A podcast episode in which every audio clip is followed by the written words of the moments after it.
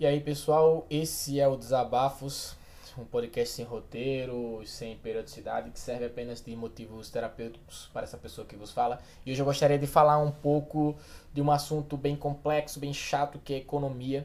E eu queria apenas. Eh, eh, tem dois lados, na verdade, que a gente pode falar sobre isso inicialmente, que seria a, a lei que diz que as empresas não podem demitir dentro de um período de três meses, e outra conversa que as pessoas estão dando, sugestões em que as pessoas não precisariam pagar determinadas contas.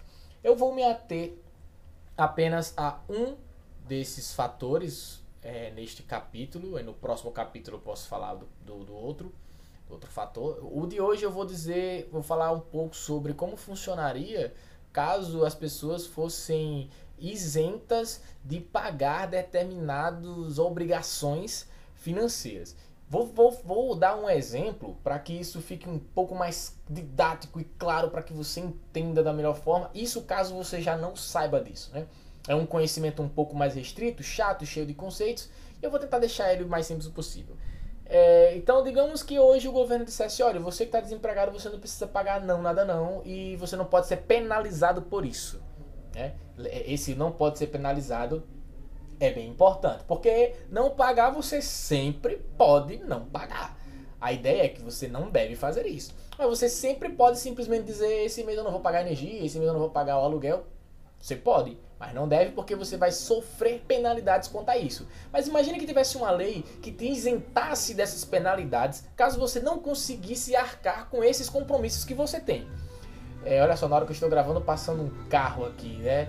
Nada, nada, um carro de som, né? Nada, nada melhor para não deixar o, a conversa mais espontânea ainda. É, então, vamos deixar o carro passar. Ele tá passando muito bem aí. Um, um, um, um dos segmentos que ainda está rodando na quarentena, né? O, a divulgação. Muita, muita sorte pra galera que tá tendo aí. Tudo que eu desejo. Então você imagine, vamos, vamos dar o um exemplo. Digamos que eu, né, ou vamos, vamos me denominar como podcaster, digamos que eu fiquei desempregado. E aí, como eu estou desempregado, eu não tenho dinheiro, não tenho como, como arcar com algumas das minhas despesas. E aí, digamos que o governo lançasse uma lei e dissesse assim: olha, todo mundo que foi desempregado em função da quarentena, que ficou desempregado em função da quarentena, desde, de, de, digamos assim, de abril para cá ou de março para cá, eles não não sofrerão penalidades caso eles não cumpram com suas obrigações financeiras. No meu caso, por exemplo, digamos que eu não pagasse o aluguel. E aí, se eu não estivesse pagando o aluguel, é, ia ter a lei dizendo, olha, o dono da casa, o, o dono da casa não pode colocar você para fora, certo? E aí você imagina, poxa, que coisa bacana, né? Mas veja bem, é um e aí é onde chega o ponto de discussão deste capítulo. Não é assim que funciona, porque pense bem, o dono da casa, sendo ele uma pessoa física ou uma pessoa jurídica, precisa desse dinheiro. Então, e, e, o dinheiro que eu pago do meu aluguel é o dinheiro que ele vai usar, se for pessoa física, para ele pagar o aluguel dele, ou para ele pagar a parcela do carro dele, ou para ele pagar o, o, a energia, ou se for uma pessoa jurídica, no caso uma empresa, é esse dinheiro que ele vai usar para pagar um, um, um, serviço de um motoqueiro, que ele vai pagar o, o, seu funcionário, ou que ele vai pagar uma parcela de algum financiamento que ele tem. E aí, quando, quando a empresa pagar esse financiamento para uma, uma outra empresa, essa outra empresa vai pegar esse dinheiro para pagar seus próprios funcionários. Os seus funcionários que pegarem esse dinheiro vai pegar o dinheiro dele para comprar alguma coisa na vendinha da esquina, que é o que vai fazer com que a vendinha da esquina possa reabastecer seu estoque e isso já vai girar o dinheiro para a distribuidora, da distribuidora vai para o mercado maior, do mercado maior para os funcionários. Entendeu onde é que eu quero chegar? O dinheiro ele roda. Eu não posso simplesmente dizer você não vai precisar pagar e você não pode sofrer penalidades por isso, porque se eu não sofrer penalidade, automaticamente, invariavelmente, o governo estaria passando essa penalidade para o dono do recurso.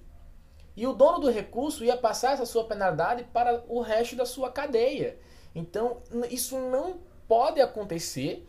Ou se acontecer, tem que ser de uma forma é, é, diferente e com muito cuidado. Por exemplo, os serviços de energia, pelo menos no estado em que eu, tra que eu, que eu moro, eles não podem ser interrompidos em função do atraso de três contas. Né? Geralmente, ah, atrasou três contas, você vai lá e corta.